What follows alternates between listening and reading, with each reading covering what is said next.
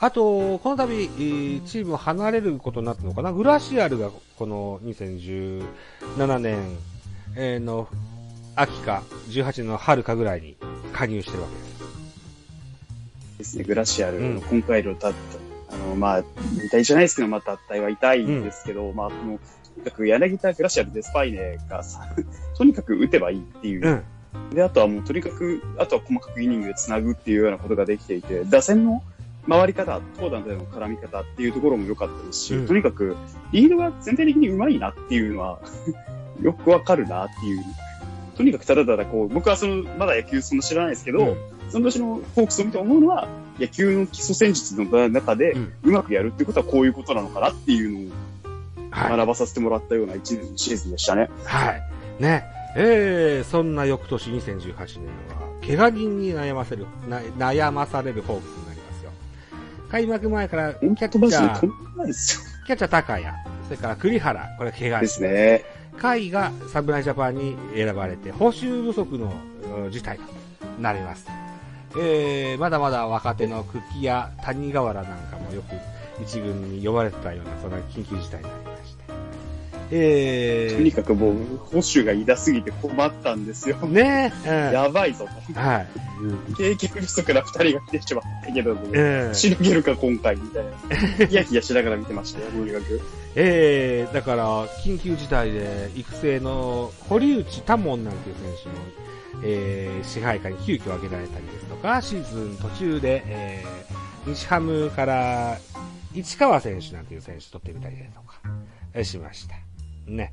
あとは、シーズン途中のドラフトで言うと、カープから三馬、それからタイガースから松田龍馬なんていうピッチャーを取りましたね。そんなシーズンになりました。ですね。はい。2010、これが8年か。2018年。えー、82勝60敗1分けで5割7分7厘でこれ2位に、えー、なりましたよと。えー、セパ交流戦も11勝7敗、えー、6割1分1厘で4位といった感じになってます。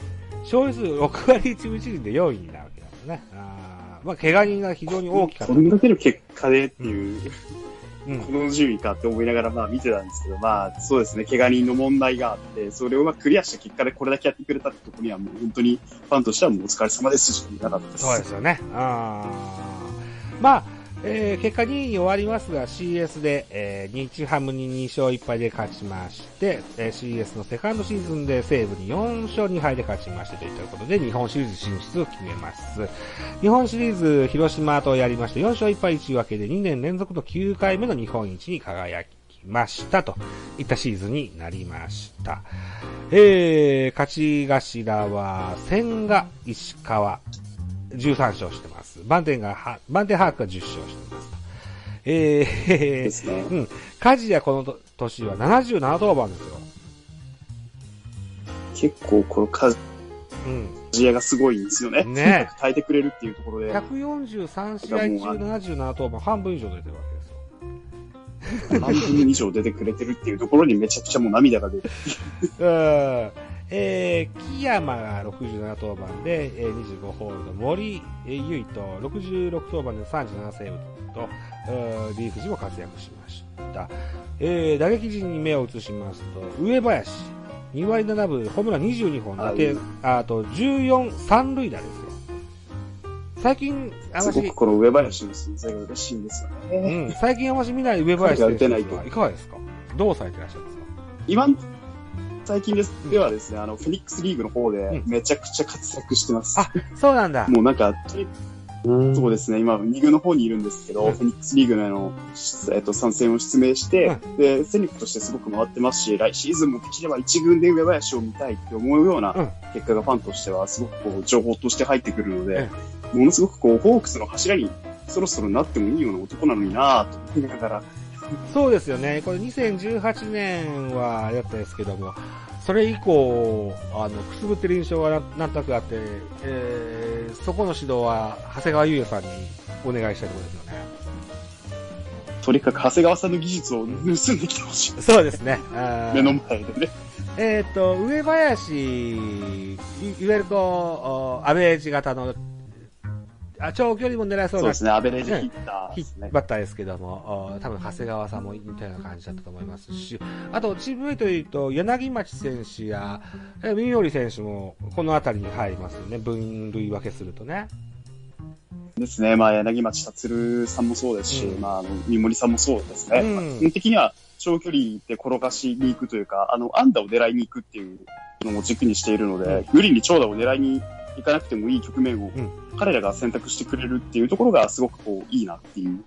そうですよね。うん。だから、長谷川新打撃コーチにかかる期待は非常に大きいというふうに思ってますよ。めちゃくちゃ期待したいんですよ、本当に。ね。うん、ですよね。えーえーこの年他は、ギータが3割5分2厘で首位打者ですね。3割5分2厘なんていう数字が普通に出てくるんだよな、ギータってな。なんかもう、あの、野球漫画を見てるのかって思っちゃう。そうよね。シーズン終わってからそういうの見ちゃうと。うんですね。えーこの2018年のドラフトでは、海野くんですね。海野杉山バンドと。カイロさんですね。うんはえー現在のホークスのリリーフ陣を支えているようなピッチャーが入団してくれたって感じですね。うんい。そうですね。はい。えー、サクサクいきましょう。2019年5年目になります。えー、開幕前に江川明石、和田岩崎、えー、サファテ、石川修太、バンデハーク、中村晃などが怪我をします。けれども、76勝62敗、5分けで5割5分1厘で2位とパリーグフィニッシュしました。セパ交流戦は11勝5敗、2分けで6割8分8厘で1位なんですよね。で、えー CS も勝ち進んで、西武にえー4勝しまして、えー巨人と日本シリーズを戦いまして、負けなしの4勝で3年連続10回目の日本一に輝きましたといったシーズンになります。うん とにかく前前シーズンと同様に、あの、やっぱ怪我人スタートってところにヒヤッとしましたけれども、うん。まあ、なぜかその後、石川とかも治ってきてるし、うで、中村晃とかも、あの、本当治ってきたのも嬉しいことですし、うん。あまあ、とにかく怪我人スタートっていうところがもう、あの、て代名詞にならないように願うだけだったんですけど、まさかまさかと。うん。思いきや、まあ、無事にクライマックスシリーズも勝ってくれたしわけでし、巨人との対戦もいい結果で終わっていただいたっていうところもすごく大きくて、はいまあ、とにかく何よりあの、選手一丸でっていう、そのホークスのトータルバランスっていうところがものすごくこうんう、磨きのかかったような一年だったんじゃないかなっていうのを確信しましたねそ。うですね。いや、その強いホークス、やっぱり代表選手もいっぱい呼ばれるようになりまして、2019年の代に選ばれた代表選手、甲斐の高橋で、えー木山海、松田修斗、あるいはこう、キューバーでもグラシアル、デスパイネ、モイネロなどなどが選ばれていると。えー日本人も外国人もよく 代表に選ばれて、なかなか選手が安定して揃わないことも多いじゃないですか、ホークス。ですね。うん供供給が間に合わないということは多々ありましたね。そ うですよね。そうだ、うん。そうだ。はい。ね。うん、えーと、それから、いろいろもろもろ活躍した選手もいますけれども、だろうな、バレンティンなんかこの辺りから入ってますね。2020年そうで、すね、バレンティン。うんえーそうですね。はい。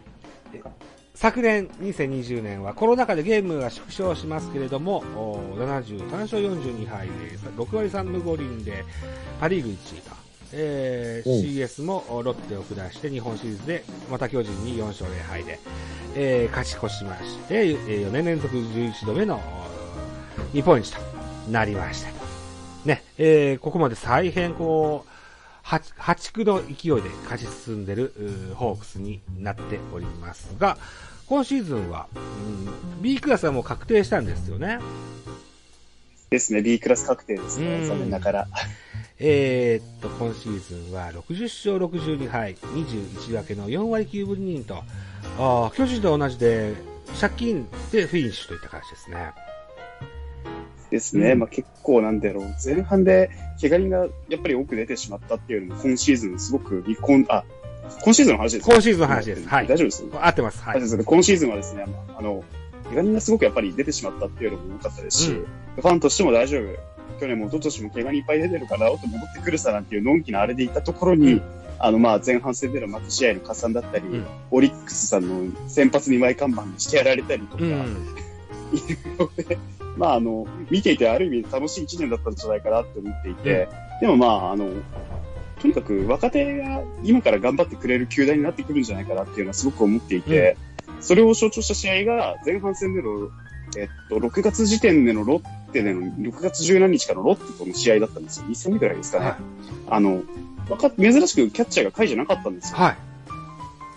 久木竜平が出ていたりとか、久喜木山使ってみたりとかってうんいうじ、そうですね。実験をしてたんですよ。はいはいはい。実験。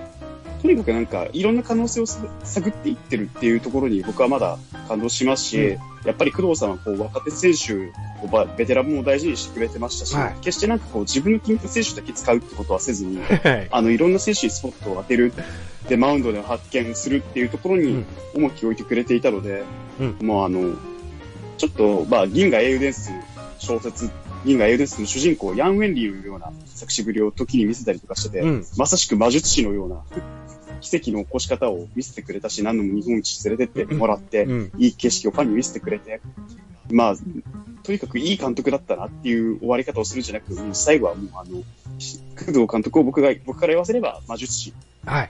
勝利の魔術師ですか。っていうのが僕から見た工藤監督ですね。なるほどね。あうん。ー。はい。ありがとうございます。はい。ということで、えー、7年間ですよ。ね。えー、っと。長い7年でしたね、本当に。はい。えー、率いていただきまして、ね。とりあえずお疲れ様と。で、しっかり休みましょうねと言ってあげたいですよね。うん。ですね、もう。はい。はい。といったところでですよ、高水さんお待たせしました。今度、与田監督のターンに行きましょう。はい。はい、お待たせしましたね。えー、与田剛監督92番、えー、ドラゴンズの、での活躍の振り返りをしていきたいと思いますよ。えーっと、2018年のオフシーズンから就任してございます。僕のこのベースボールカフェキャン中世は10 2018年の12月21日が第1回の配信だったので、うん、この時に、えー、与田監督の特集からさせていただきました。えー前年は森重監督でした。ね、えー森重監督最終年は63勝78敗2分け、4割4分7厘。セリーグ5位と。セパ交流戦は7勝11敗、3割8分9厘で9位といった形になったシーズンになってます。えーこの、お2018年秋、ドラフトでは1位、ネオ、2位、梅津、3位、勝野、4位、石橋、6位、滝野と。現在、一軍で結構名を見る選手が入ってますよね。そうですね。うん。はいあと、育成では、えー、渡辺選手って、この選手も最近よくスタメンで見るような気がします。ね。あの、大橋打法ですね。うんはい。はい。ですね。渡辺さんすごいいい選手ですよね。うん。いや、いいはい。いい選手だと思います。はい。えー、積極性もあるし、足も速いし、えー、この年2018年対談した選手が結構ビッグネームが多いです。岩瀬麻生、荒木、えー、野本、それから、若松なんかもこの年に引退してるんですよね。引退というか、あのー対談してるわけですよね。い。はい。はい。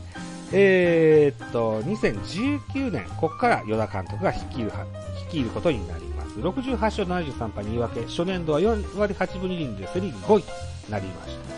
セパ交流戦は8勝10敗、4割4分4厘で8位といった形になっておりまして、シーズン途中に松葉、武田健吾、そして、えーをオリックスが取りまして、オリックスにはあーダブル祭りを送り出したと。あと、もやも出しましたね。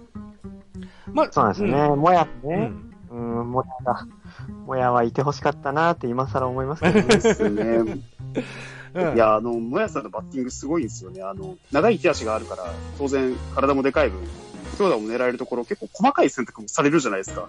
うんう。んうんうんうん。あれ出したの手痛かったなっていうか、まあ出すしかなかったのかっていう感じはしましたけあど、ーそれそうなんですよ。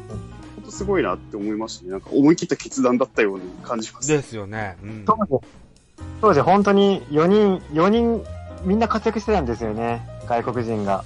アルモンテとか。そうなんですよ。アルモンテがめちゃくちゃこれいい外人だったんですよ。うん怪我は多いんです。うん。ほんとすごいんですよ。長打があって両打ちで、うん。守備は多分平均よりやや下なんですけど、うん。各ヒット安定感あるんですようね。ん。その、高いというか。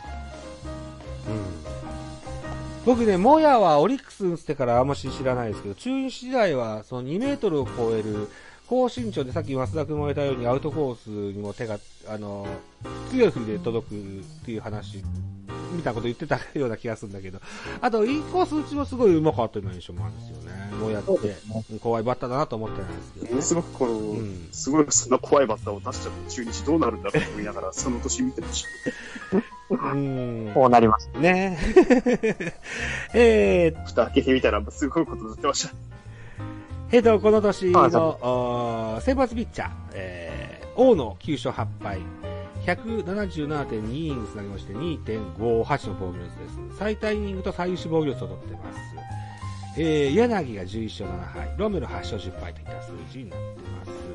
リーフ陣、ロドリゲスが64登板で41ホールド、フグ52登板で18ホールド、岡田53登板13セーブ、ソブウェイ44登板、えーライデル・マルチネス43登板、谷本38登板と、えーこの辺りから、えーリリーフ陣、非常にこう、目覚ましい活躍してるような気がしますよ。ね。えーどうですか？中日のリリーフ陣は自慢じゃないですか？香水さん。そうなんです。うん。あの、与田監督の功績として、うんやっぱピッチャー陣の整備ってやっぱめちゃくちゃすごくて、うんこれをですね、完全に立浪監督への置き土産ですよね。これは本当に素晴らしかったなと思います。うん。何よりも、あの、まあ、リリーフ陣もそうなんですけど、大野雄大ですよ。うん大野雄大は本当にすごいなと思います。はい。あの、ですね。WB、あ今回のオリンピックも選ばれましたもんね。うんうんうん。んそうなんですよ。この2000前年ですよ、この2018年。2018年0勝なんですよ。確か0勝4敗で、うん1試合しか投げてなくて、んで、あの、コーチとそれが合わなかったんですよね。っていう報道もあったり、あそうなん朝倉うん。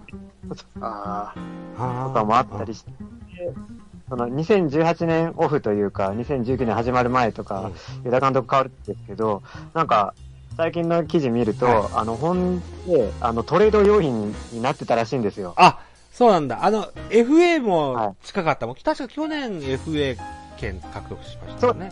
そうですね。うん。うん。はい。はい FA される前に出したいっていうプランもあったかもしれないですね。うんうん。成績も変わらないし、うんなんか10勝したら失敗するピッチャーっていう感じだったんで、うんでそういったのもあって、トレード要因って言われてたんですけど、与田監督はもう必死に止めたらしくて、はいで、大野に対しては、もう、いや、しん君を信じてるし、開幕投手任命するから、とりあえず170イニング投げてくれっていう言葉をかけて、もうそこを、あの、ね、関西人なのでね、大野雄大は、はいあの、お、お気に感感じて、はい。で、2009年、目覚ましく活躍するんですよね。で、最後の最後、9月ですよね。あそこの、で、阪神に相手に、名古屋ドームで、ノーヒットノーランするんですよね、この年。はいはいはいはい。そんな締めくくりもあり、もう、大野雄大を復活させた与田監督という感じの一年って感じがしましたね、僕の中でね。あー大きなあ、。そんなドラマがあったんですね。うん。そうらしいんですよ。ちょっと中日スポーツで最近記事で出てたんですけどね、そんな。あ僕も、あの、一応チェックしました。与田監督の功績みたいなやつね、ありましたね。うん。はい打撃陣を見てみますとですよ。大島洋平が3割1分2厘、174安打で最多安打獲得しています。ビシエドが3割1分5厘、ホームラン18本、打点、あ、あと、43二塁打が3、最多二塁打になってますね。安倍が2割9分1厘、えー、高橋周平2割9分3厘、えー、などなど、あとは福田。福田2割8分7厘、ホームラン18本と。あーあとは、どの上。2割1分2厘、ホームラン12本と。いった形で、打線も、今年に比べても、こっちの2018の、19か、2019の方がすごい打ってますよね。そうですね。これあの、2018年がめちゃくちゃすごかったですよ、中日って。2018年が。うん。で、あの、土井コーチとか、あの、あ明白楽が、はいはいはい。ええいたね、そういえば。はいはいはい。そうなんですで、その2018年が2割6分5厘なんですよ、チーム打率が。うん。で、2019年多分その余韻でね、まだあの貯金があったんでしょうね、打撃陣。そうか。2割6分3うん。という感じなんだと思います、なるほ僕は。うん。えっ、と、この2019年、えーの秋のドラフトが石川が1位でした。2位が橋本ピッチャー、えー、3位が岡本、お岡野、岡野ピッチャー、えーはい4位がキャッチャー郡司、えー、などなどがドラフトで入ってます。橋本岡野なんかは最近よく投げるんでしょ？一軍でね。そうですね。ただ、ちょっと、まだ、期待、期待には届いてない感じですね。あ、そうフですか。ァンから見てると。あまあ、これからだと。いった感じですかね。はいうん。えー、2020年が与田監督2年目のシーズンになりました。コロナ禍でゲームが、ゲーム数が縮小しております。えー、60勝55敗5分けで、えー5割2分2厘、えー、セリーグ3位フィニッシュといった形になりました。えー、この年です。大野雄大、えー、11勝6敗、防御率は1.82ですよ。ね。えー、148.2イニングつなげまして、148奪三振、10完投6完封、沢村賞です。ね。奪三振、そして、えー、最優秀防御率と、おー大野様々のシーズンでしたよね。そうですね。ね。もうこの年はすごかったですね。もう大野、大野は大野なんですけど、あのーこの年はですね、もう一つ特筆すべきことがあってですね、うんはあの、えー、8年ぶりのですね、はい A クラスだったんです。うんね。3位なんはい、です。3位。そうですね。うん。8年ぶりだったんだ。これがそうそうなんですよ。まあ、で、この8年ぶり間空きましたもんね。うん。うん。そうそうその時からのあれがありましたからね。そうそうそう。で、この年だけクライマックスシリーズがないというね。そうなんですよ。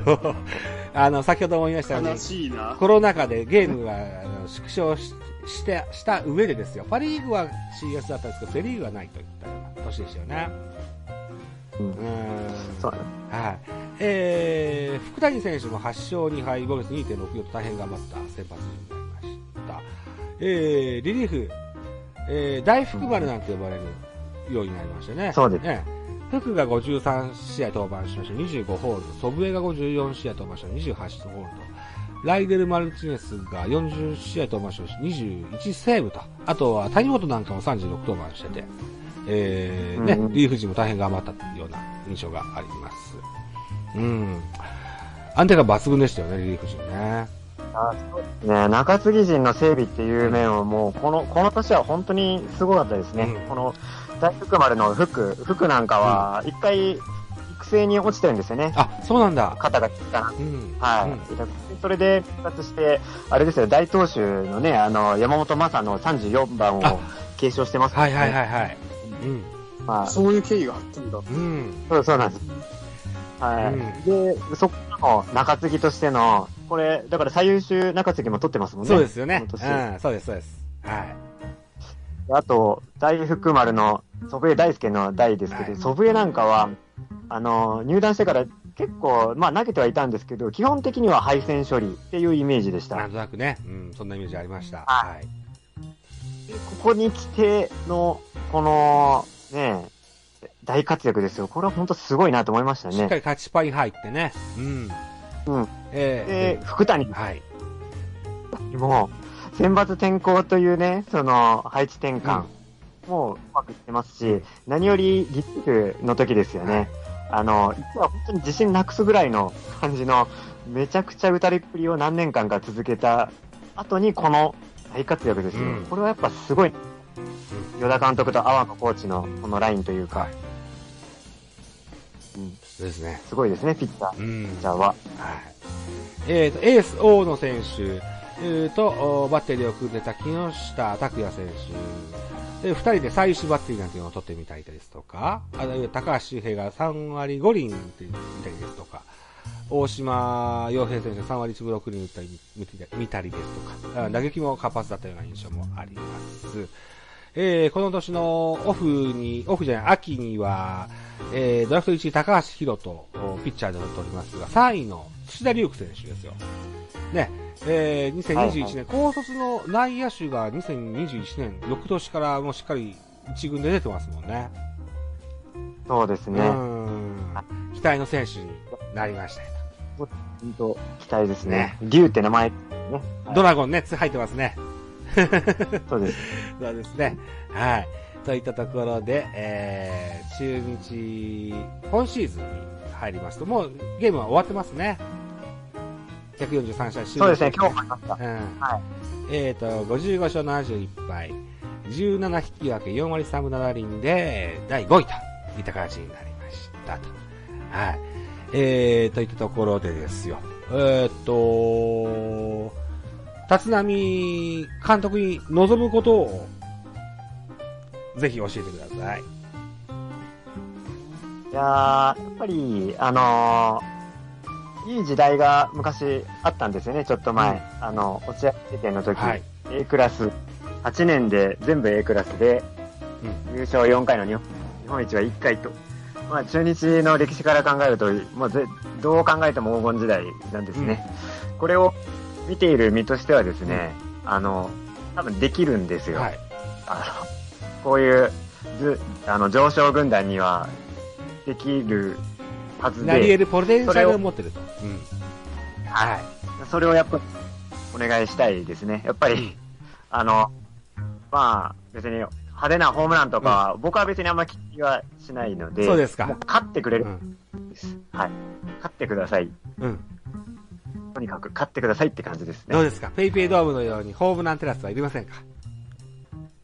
いやー、これは、個人的にはいらない。いや、いらないですかバンテリンドーム結構広いしなって思っちゃったんですよ。うん。すいません、あの、ちょっと急急に入ってて申し訳ないですけど、バンテリンドーム結構高さあるから大丈夫じゃないって思ったんですけど、ホームランテラスの方は。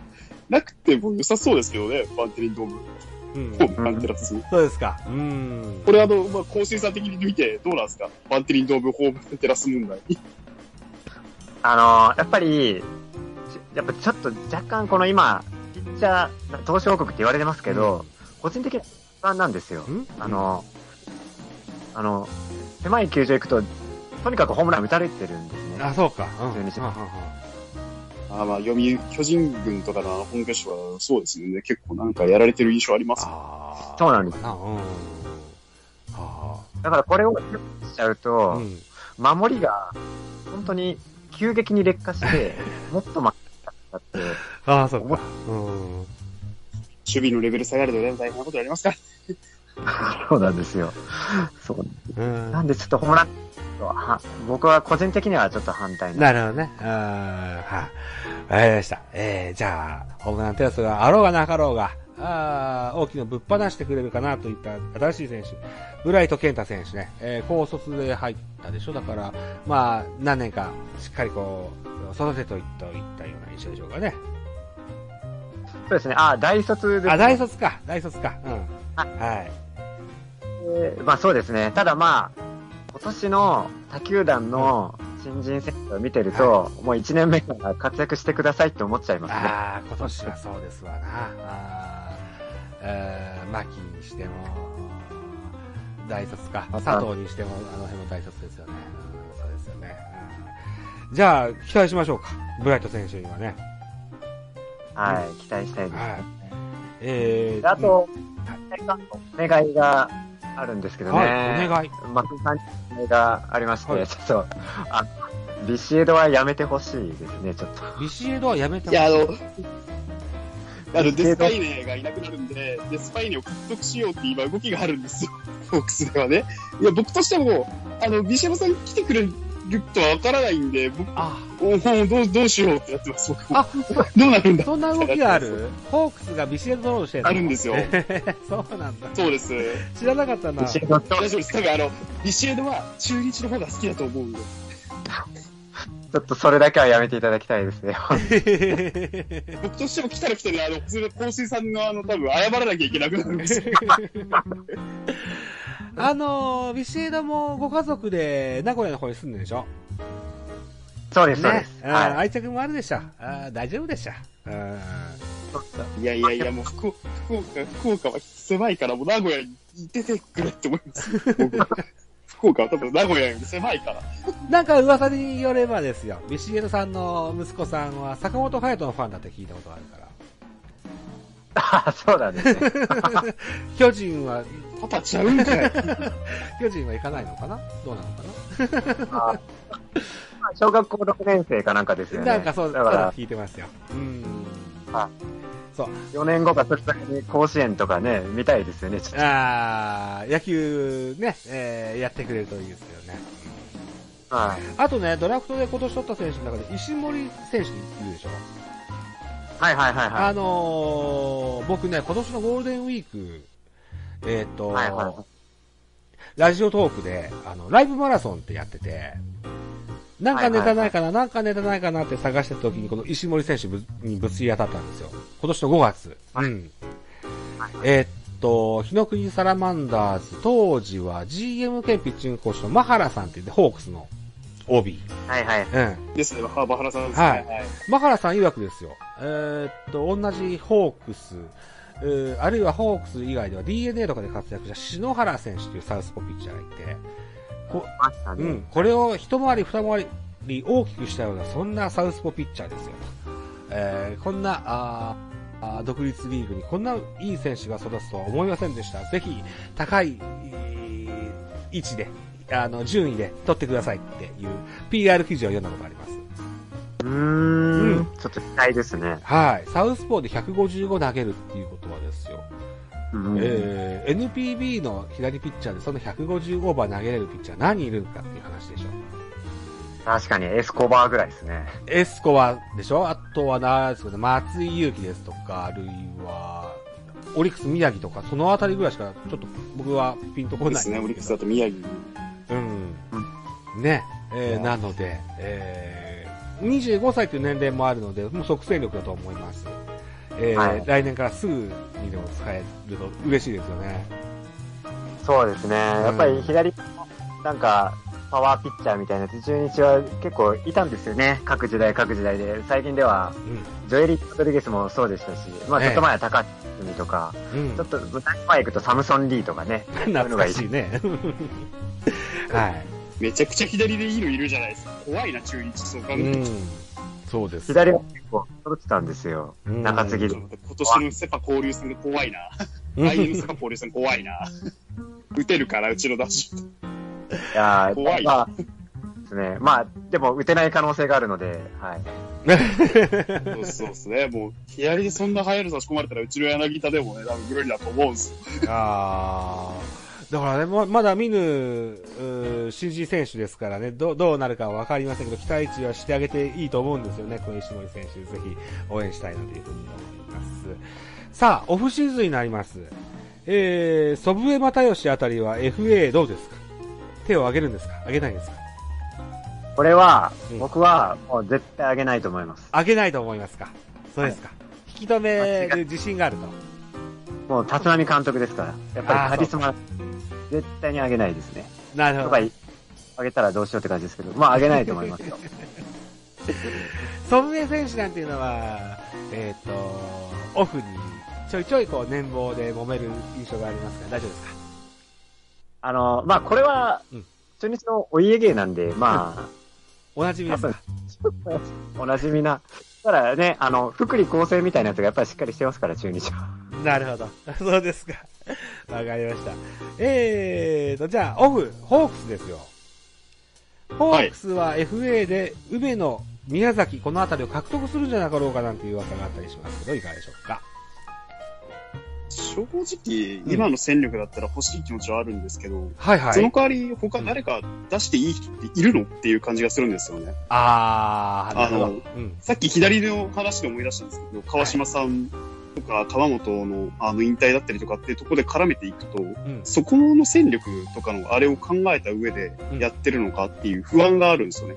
なるほど。うん。取るならいいけどっていう。うん。球団の運営として勝利のピース欠かせないのはすごくわかるんですけど、うん。そこを、そのなんだろう、出てった選手のこととかも考えながらやってくれるのかなっていうところがすごく不安ですけどね。あー。後のことを考えるっていう。とりあえず、梅野にしても、宮崎にしても、おそらくこう、A ランク、B ランクの選手だと思うので、あの、わかんないです。しっかり調べてないからわかんないけど、A ランク、B ランクだと人的保障というのが発生するようになりますよ。ね。えー、でも、ホークスはすぐ3軍から生えてきそうな気もするんだけどね、誰取られたって平気のような気がするんだけど、そんなことないですか？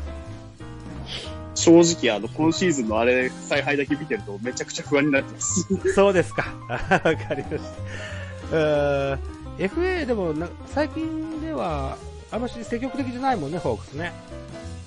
ですね。あんまりなんかこう、誰、誰かが、まあ、あの、海外に挑戦するってこともないですし、うん。とにかくなんかチームのあり方っていうところを模索してるのかなっていうところですね。うん、ファンから見てみたら。なるほどね。うーん。はいええ、ということでですよ。えー、これから、あーペダントがしっかりと終えてですよ。えー、各リーグとも CS があって、日本シリーズがあって、それからストーブリーグに入っていくと。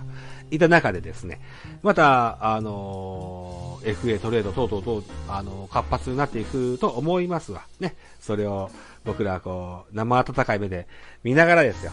あの、どうなっていくのかなと、無双しながらね、えーまた来シーズンを楽しみにしたいかなというふうな感じで、えーこの回を締めていきたいと思いますけども。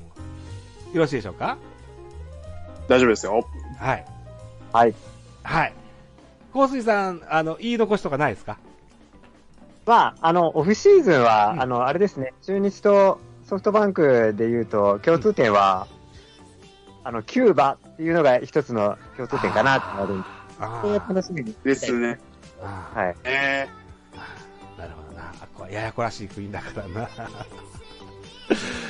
うん、どうなることかといった感じですよね。うんはい。ぜひ楽しみにしましょう。ね。えー、といったところで、本日のベースボールカフェキャン中世、ありがとう工藤監督、与田監督といった特集をさせていただきました。本日のゲストは、エイブリル松田さんと、香水5724さんでございました。どうもありがとうございました。ありがとうございましたお。疲れ様です。